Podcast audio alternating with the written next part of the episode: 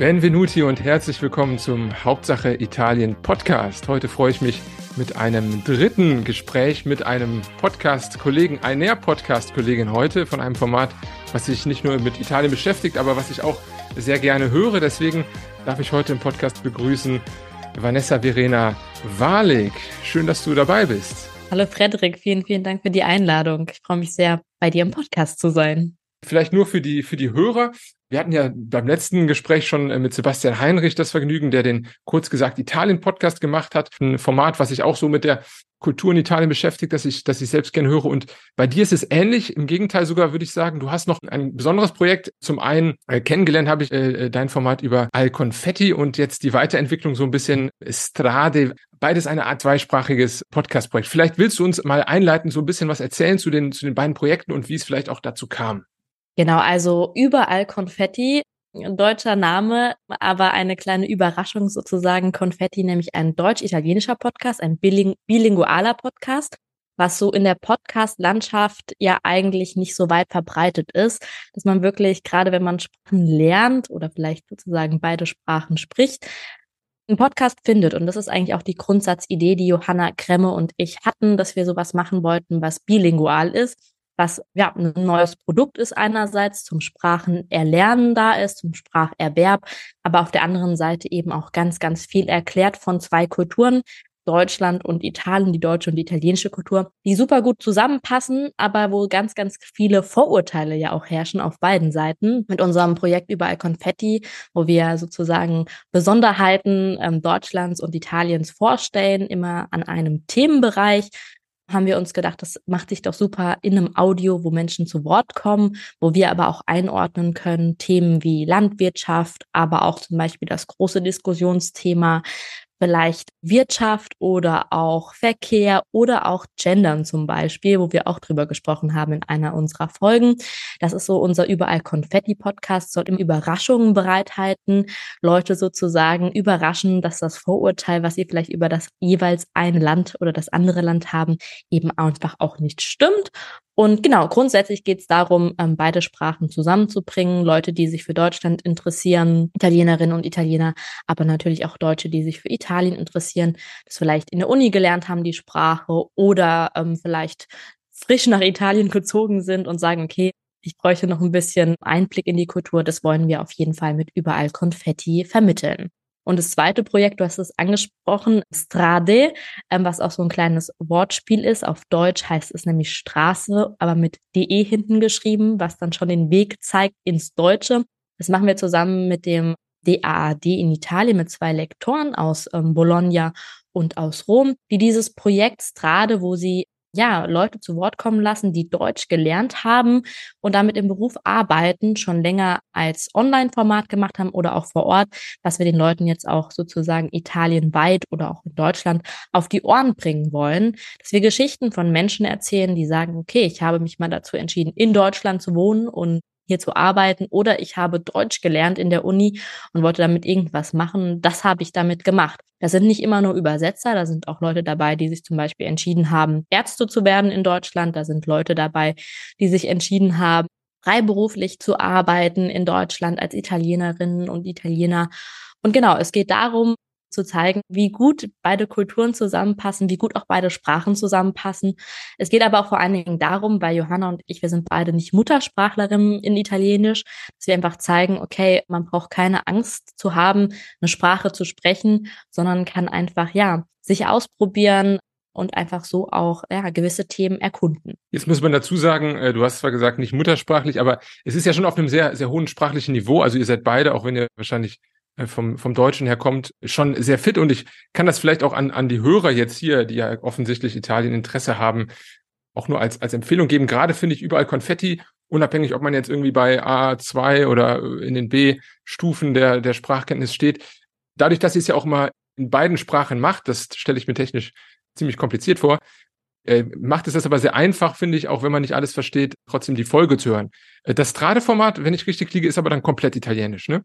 Genau, das ist komplett italienisch, weil es sich vom DAD auch aus, vor allen Dingen natürlich auch an Italienerinnen und Italienern wenden, wendet. Äh, das soll sich, nochmal von vorne, das Format soll sich an Leute wenden, die sozusagen gerade am Deutschlernen sind und ihnen sozusagen vielleicht auch ein bisschen Inspiration oder auch so ein bisschen Mut machen, die Sprache einfach zu lernen. Und deswegen ist es komplett auf Italienisch, damit auch alles verstanden wird. Das heißt, könnte man frech äh, fragen, es ist so eine Art vielleicht Rekrutierungsprogramm für den Fachkräftemangel in Deutschland, damit jetzt auch die intellektuellen Italiener eine, ein niedrigschwelliges Angebot haben, sich stärker mit Deutsch zu beschäftigen. Vielleicht oder vielleicht einfach auch als Motivation, die Sprache zu lernen, weil natürlich, glaube ich, bei ganz, ganz vielen Italienerinnen und Italienern, wenn sie Deutsch hören, erstmal so denken, total schwierige Sprache. Ich meine, es wird ja auch überall immer gesagt, dass Deutsch total schwierig wäre und sonst was. Aber bei uns in unseren Gesprächen hören wir ganz oft, dass die Leute Grammatik, die deutsche Grammatik loben und da wirklich Leute sich richtig eingefuchst haben, wo ich mir manchmal denke, wow, also ob ich so viel Inspiration hätte, Deutsch zu lernen, wenn das nicht meine Muttersprache wäre, wüsste ich persönlich jetzt nicht unbedingt. Deswegen, ja, es soll einfach Mut machen, ja, und auch dazu ermutigen, vielleicht den Schritt nach Deutschland zu machen, Erfahrungen zusammen zusammen und dann vielleicht auch irgendwann wieder zurück nach Italien hm. zu gehen. Also, dass man das wirklich als, ja, als Austausch wertet und dann auch das Potenzial sieht, was man hat in der Europäischen Union einfach auch. Ja, absolut. Also ich ähm, vielleicht nur so äh, meine anekdotische Evidenz. Ich habe so jetzt, da ich in Deutschland mich länger für Italien interessiert habe, ein, zwei Jahre und dann ja auch vor, vor zwei Jahren selbst nach Italien gezogen bin, so beide Seiten gesehen. Also erstmal die, die Deutschen, die mit mir im Kulturinstitut saßen und durch alle Altersklassen hinweg mit, mit Feuer in den Augen und jeden Freitag wahrscheinlich in der Pizzeria passioniert Deutsch lernen. Entschuldigung, Deutsche, die passioniert Italienisch lernen und jetzt andersrum so in Bologna, vor allem junge Leute, die, glaube ich, sehr straight schon äh, genau wissen, studieren vielleicht in MINT-Fächer oder in einem anderen Bereich und haben eigentlich so ein sehr konkretes Ziel, was gar nicht so, fand ich persönlich jetzt zumindest gar nicht so von so einer äh, Leidenschaft geprägt. Deckt sich das vielleicht mit deinen Eindrücken? Du hast ja mit vielen äh, auch schon Gespräche geführt, dass es da so ein bisschen die, die euphorischen und vielleicht so ein bisschen sehnsüchtigen Deutschen gibt, die Italienisch lernen und eher so das Deutsche bei den Italienern so stark auch auf die, auf die Anwendbarkeit, auch auf die berufliche Perspektive ausgerichtet ist. Ich glaube, das stimmt durchaus schon, dass die Italiener vielleicht eher nach Deutschland kommen und sagen, okay, was habe ich hier für Möglichkeiten und sich vielleicht auch erst in Deutschland so ein bisschen in die deutsche Kultur verlieben und nicht dann da irgendwie auch merken, okay, Deutschland ist ein bisschen mehr als irgendwie nur Bier und Bayern, sondern es gibt ganz, ganz viele Facetten, wo man sich auch verlieben kann, sage ich mal, nicht nur in die deutsche Sprache, sondern auch in die deutsche Kultur. Und ich glaube, in Italien ist es oft so, oder bei Deutschen, die nach Italien kommen, die sind so, auch wenn man sich entscheidet, zum Studium zu gehen, so ein bisschen von diesem Dolce Vita getrieben. So, ha, da kann man Aperol trinken und das ist das Land von irgendwie Pasta und Pizza und sonst was. Und ich glaube, das merken dann erst die Deutschen, wenn sie in Italien angekommen sind. Okay, ist ein bisschen vielseitiger das Land als jetzt nur äh, die gute kulinarische Begebenheiten, die man da hat. Und ich glaube, das ist halt so ein bisschen, dass man vielleicht, wenn man sich als Italiener entschließt, Deutsch zu lernen, schon ein ganz, ganz klares Verständnis davon hat, wie man sich Deutsch Deutschland vorstellt auch, dass das nicht so romantisiert ist, wie das vielleicht bei vielen Deutschen ist, die Italien ja oftmals auch nur so als Urlaubsland sehen und nicht als eben auch eine wichtige Wirtschaft, auch im Austausch zu Deutschland. Ich glaube, das ist so ein bisschen vielleicht der Unterschied. Mhm. Ja, absolut. Also ich kenne natürlich auch nur ein sehr eingeschränktes Feld jetzt vielleicht rund um die Bologna äh, von Leuten, aber gewissen Weisen ist das ja, denke ich, auch so. Ne? Also ich glaube, objektiv wollen ja einfach mehr Leute wahrscheinlich nach Italien reisen und auch offiziell gibt's ja wahrscheinlich auch mehr äh, gut bezahlte Jobs in Deutschland, äh, aktuell zumindest.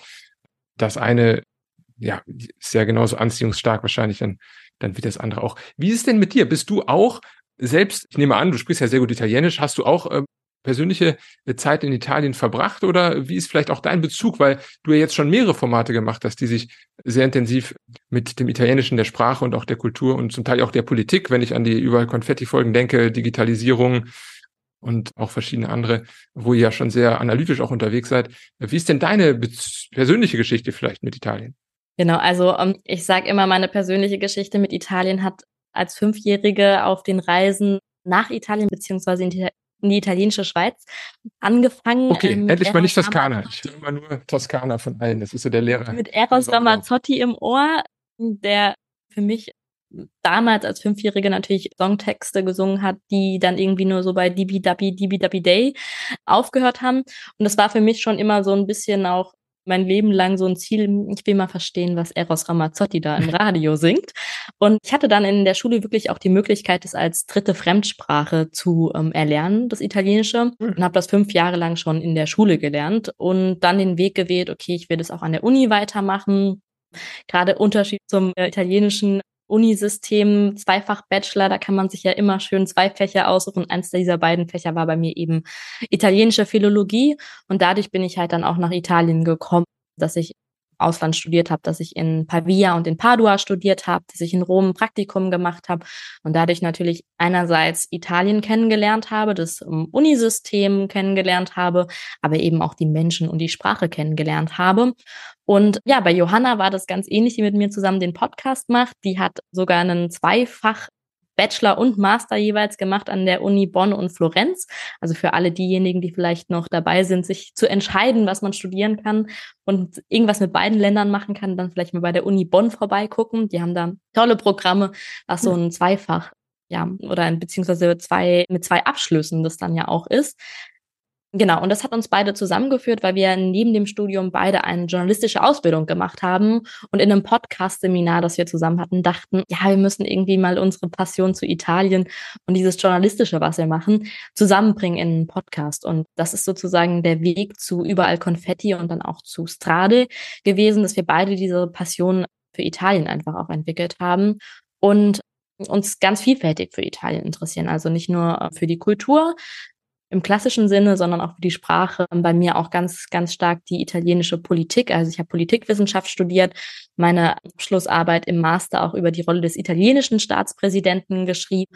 Und genau, also das ist ein Land, was uns einfach begeistert und genau und ja, wo wir auch die Begeisterung gerne in unseren Podcast-Projekten weitergeben wollen einfach. Ja, das auch. merkt man auf jeden Fall auch. Also ich glaube, das äh, vielleicht auch nochmal dazu gesagt, ich finde gerade jetzt für, für Italien Lernende über Konfetti oder so. Sonst kenne ich diese Doppelsprach-Podcasts, das sind ja meistens dann irgendwelche quasi ja, Audio-Lernbücher, ne, wo man dann irgendwelche Sätze generisch und im Café und, und ihr macht es ja schon auch sehr inhaltsstark. Das heißt, ich finde, von der Anwendung her äh, es ist eigentlich kein Qualitätsabstrich jetzt zu einem ganz normalen Podcast vielleicht zur Digitalisierung. Also es ist ja wirklich auf einem hohen Niveau, aber dann immer bilingual. Und da vielleicht auch mal meine Frage. Ich habe jetzt schon einiges an Podcast-Erfahrung, aber immer getrennt. Also es war entweder eine deutsche Folge, eine englische Folge. Im Live habe ich mal mit Deutsch und Englisch variiert. Das ist aber schon schwierig gewesen. Wie kann man sich das denn vorstellen jetzt bei euch im, im Falle von Überall Konfetti? Das muss ja schon auch von der Produktion her ganz schön äh, kompliziert sein, permanent quasi die, die Sprache zu wechseln. Wie viel schneidet ihr denn dabei? Also erstmal vielen Dank für die Komplimente. Zum Glück ist das ein Audio, da sieht man jetzt nicht, dass ich leicht rot geworden bin bei den ganzen Komplimenten.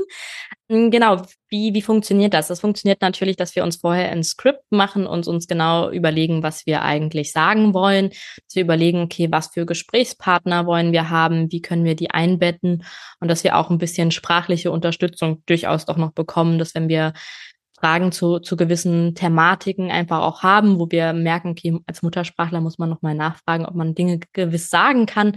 Da haben wir Beratung von DAD, von Marco, ähm, dem Lektor aus Rom vom DAD, ähm, der uns dabei auch vor allen Dingen hilft. Ansonsten, genau, funktioniert das. Wir haben ein Skript, wir fangen das an aufzunehmen und schneiden dann die Interviews, die wir haben dazwischen und hoffen, dass sich halt ganz, ganz viel auch in den Interviews, die wir führen und auch in der Interviewführung einfach auch erklärt in den jeweils, in den jeweiligen Sprachen auch mhm. einfach. Das ist so das Konzept, was wir fahren, wo wir auch überlegen, okay, ist es jetzt sinnvoll, das jetzt noch in der jeweils anderen Sprache zusammenzufassen? Oder stellen wir uns das jetzt so vor, dass das, wenn das jetzt jemand ist, der jetzt, wie du gesagt hast, auf einem A2-Niveau ist, kann er das vielleicht auch verstehen, wenn er einfach nur zuhört oder war das jetzt besonders kompliziert?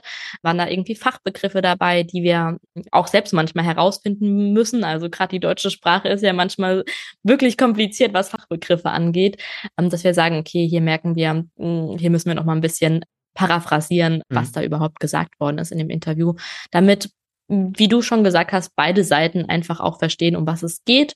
Und es liegt uns am Herzen und wir hoffen, dass wir das auch in den meisten Fällen hinbekommen. Ansonsten geben wir auch immer noch den Ratschlag in unseren Show Notes, wo man Dinge auch nachlesen kann, wenn man sich nochmal weiter damit beschäftigen möchte.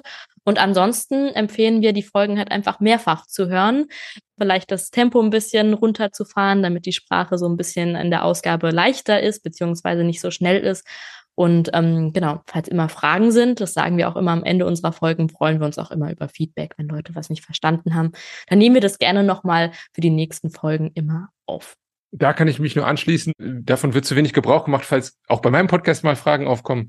E-Mail-Adresse in den Show Notes äh, sehr gerne, äh, sehr gerne melden. Genau, eine Frage habe ich noch. Ähm, ihr habt ja jetzt verschiedene Folgen gemacht, auch einen bunten Themenblumenstrauß und ja sowohl den, den Part im Grunde überall Konfetti, also die sind nicht miteinander verwandt, ne? Das sind zwei Solo-Projekte, ne? Die genau. haben jetzt keinen Übergang oder so. Weißt du denn vielleicht, das würde mich mal interessieren, welche Themen oder vielleicht Episoden da besonders gut ankamen, weil es ja doch schon auch eine, ein großes äh, Spektrum ist, was ihr da abgedeckt habt? Also wir haben immer ganz verschiedene Rückmeldungen, Dinge, wo sich natürlich Leute persönlich mit identifizieren können. Das findet immer mehr Zuspruch oder bekommen wir auch einfach mehr Feedback. Also gerade zu Folgen, wo wir gemerkt haben, okay, das Thema mit dem Gendern hat zum Beispiel viele mhm. Leute auch umgetrieben oder dass wir gemerkt haben, okay, das Thema Landwirtschaft, wo wir zum Beispiel auch das Woofing vorgestellt haben als Projekt, was ich vorher auch noch nicht kannte, was ich auch durch den Podcast kennengelernt habe. Also, dass jemand wirklich Zeit lang auf einem Hof arbeitet, wo wir da halt einfach auch Rückmeldungen bekommen haben, dass die Leute sagen, okay, finden wir interessant, neue Dinge zu lernen. Also das ist ganz, ganz vielfältig. Also ich glaube, wir können gar nicht eine Folge ausmachen, wo wir sagen, okay, das ist irgendwie besonders cool. Oder das irgendwie haben Leute gesagt, das war jetzt besonders irgendwie, hat mich beeindruckt oder so, sondern es ist, glaube ich, so ein, so ein Grundrauschen, aber das wollen wir ja eigentlich auch erzeugen. Was immer bei uns gute Rückmeldung bekommt, ist das Projekt von Anna und Marco, den beiden DAD-Lektoren, die immer das Lessi Konfetti machen, was natürlich alle Sprachbegeisterten immer, ja, glaube ich, begeistert einfach, wo Anna und Marco einfach in diesem Lessi Konfetti beschreiben, wo gewisse Worte herkommen, wie die im Deutschen und Italienischen sozusagen verwandt sind vielleicht sogar oder wo man Worte wiederfinden kann. Ich glaube, das macht vielen, vielen Leuten Spaß und da bekommen wir auch Rückmeldung. Und das ist eigentlich auch das Schöne dabei, dass unsere Podcast-Projekte immer ja eine Zusammenarbeit sind. Mhm. Also das ist, man merkt halt, dass es in dem deutsch-italienischen Kontext nicht nur, worüber wir sprechen, sondern wir arbeiten auch in einem deutsch-italienischen Kontext, unter anderem auch mit dem Ufficio Via Vai beziehungsweise dem Projektbüro Via Vai für den deutsch-italienischen Austausch, wo wir da mit unseren Podcast-Projekten auch ein bisschen angegliedert sind. Hm. Ja, das finde ich auch äh, Lassie Confetti, das ist am Ende jeder Folge, ne? Also ihr habt dazu genau. jedem Thema auch immer entsprechend diese äh, Wortspiele für alle, die sich da mit der, mit der deutschen Sprache auch gerne auseinandersetzen, ist da, ist da immer was zu hören.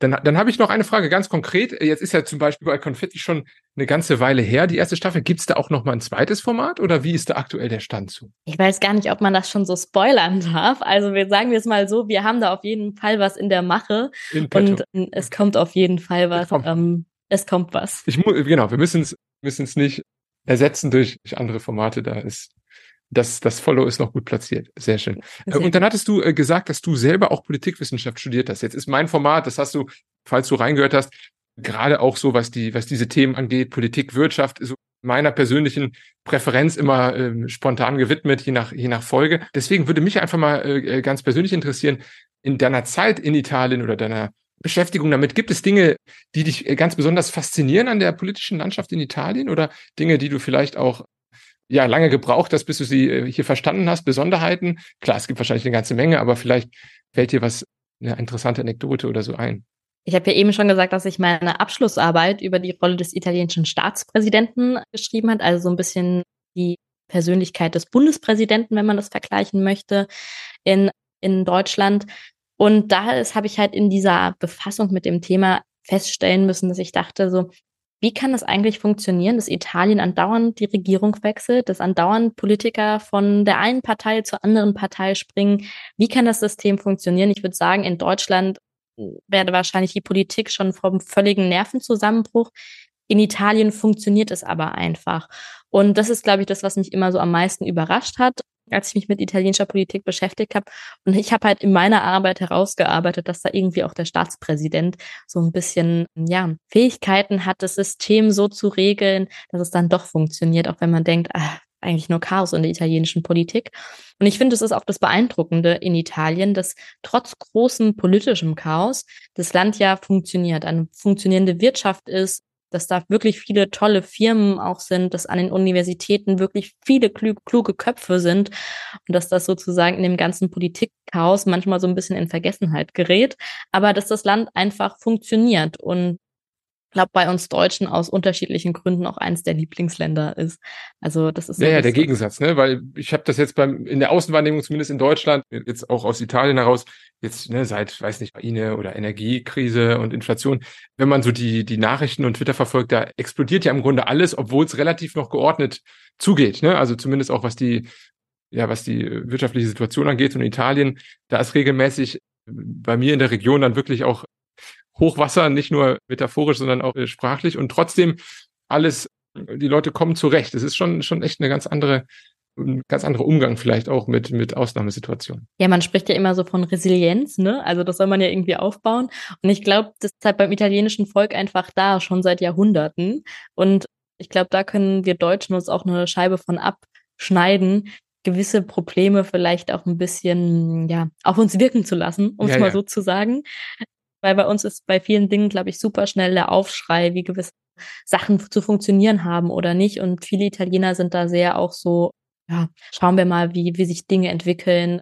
Heute sind die Sachen schlimm, aber vielleicht sind sie morgen noch halb so schlimm. Ich glaube, das ist, was man sich bei den Italienern auf jeden Fall auch mitnehmen kann, als ja, vielleicht Lebensweisheit, würde ich es schon fast nennen. Ja, ja, ja. Es fehlt zumindest dieser, ich weiß nicht, ob Protestantismus zuzuschreiben ist oder dem preußischen, was auch immer, aber so dieses, die Notwendigkeit der Deutschen vielleicht alles immer in, das alles muss konsistent sein, alles muss genauso sein, wie es vorgelebt wird. Und in Italien habe ich das Gefühl, dass, was du vielleicht resilient nennst, oder ich würde auch sagen, so ein bisschen die Ambiguitätstoleranz. Also es ist vollkommen okay, dass es so vorne dran steht und hintenrum machen wir es aber so und alles ist in Ordnung, ne? Und keine Probleme und äh, man kann auch abkassieren, wenn wahrscheinlich hinten beim Café schon äh, die Insolvenz wartet und es ist alles noch entspannt. Also ich, ich ist vielleicht ein äh, Projekt noch für die weitere Verfolgung meines Podcasts, um das mal irgendwann rauszufinden, mentalitätsmäßig. Aber sehr spannend. Also das ist absolut. Das ist auch, glaube ich, so eine kulturelle Frage, wie man die herleitet. Anderer, andererseits ist es vielleicht auch unterschiedlich, je nachdem, wenn du jetzt in, in Norditalien fragst, ist es vielleicht dann doch auch recht ähnlich zu, zu den deutschen Stimmungen. Das stimmt. Ja, das ist auf jeden Fall auch ein großer Unterschied zwischen Norden und Süden. Aber ich glaube, das ist ja bei uns in Deutschland immer noch auch ähnlich, wenn wir jetzt West und Ost uns noch anschauen. Also oder ländliche Gebiete und Ballungsgebiete rund um die Städte. Also ich glaube, da gibt es auch Ähnlichkeiten, die man, die man ziehen kann. Einfach auch, genau. Klar, klar. Das, das geht mir auch so. Also ich bin Kölner und kenne auch das Land gar nicht. Vielleicht ist das auch einfach nur, dass ich diese Stadtperspektive aus Deutschland mitbringe und jetzt da dann ganz aufmerksam alles auf, auf sauge, was vielleicht an, an Komplexität auch schon bei uns wäre. Ich müsste vielleicht mal rausfahren. Ähm, dann will ich nur mit einer Sache schließen. Ich hatte das schon mit verschiedenen Gästen. Was ist denn bei dir äh, das Lieblingsklischee? Und hat sich da vielleicht etwas auch gewandelt? Weil es gibt ja diese klassischen Klischees, sage ich mal, zu Italien. Und es gibt ja auch gewisse Klischees, die man wirklich gerne über Bord werfen würde. Vielleicht hast du ja so etwas, eine nette Anekdote dazu in petto. Also ich glaube, was so ein Klischee ist, was vielleicht auch während der Wirtschaftskrise so ein bisschen stark in Deutschland vor allen Dingen in den Köpfen verankert war. Was hat Griechenland betroffen? Das hat aber auch die Italiener betroffen. Dass so ein bisschen gesagt worden, dass die Italiener so ein bisschen faul sind und ja, irgendwie schauen, dass sie auf ihrer Piazza ihren Kaffee trinken und ihren Aperol und so. Ich glaube, das ist so ein Klischee, was, was in Deutschland so ein bisschen vorherrscht, dass die Italiener so eher faul sind, in Anführungszeichen.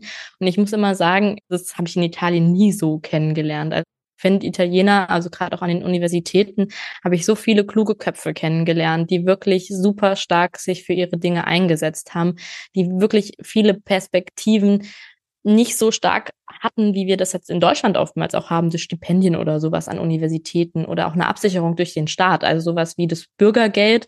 Das ist ein Themenfeld, was ja auch wahrscheinlich für deinen Podcast interessant ist.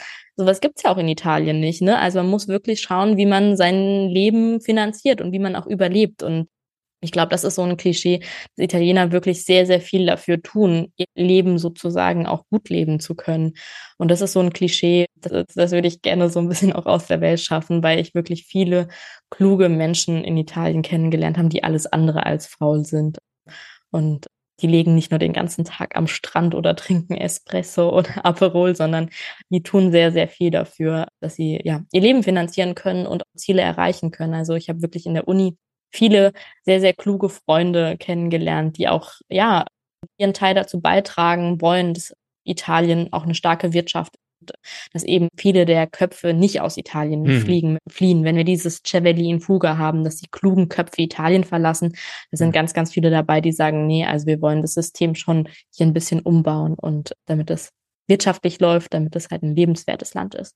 Absolut. Also kann ich auch nur noch mal mit Daten bestätigen, äh, wenn man, ich weiß nicht, je nachdem, welcher Statistik man glauben äh, will, aber äh, eigentlich sagen alle, Deutschland und Italien haben die gleichen Arbeitszeiten. Ich würde sogar subjektiv sagen, es ist sogar in Italien noch mehr. Also wenn ich gucke, wer in 18.30 Uhr schon in Aperitivo schlürft, dann sind das eigentlich nur die Touristen.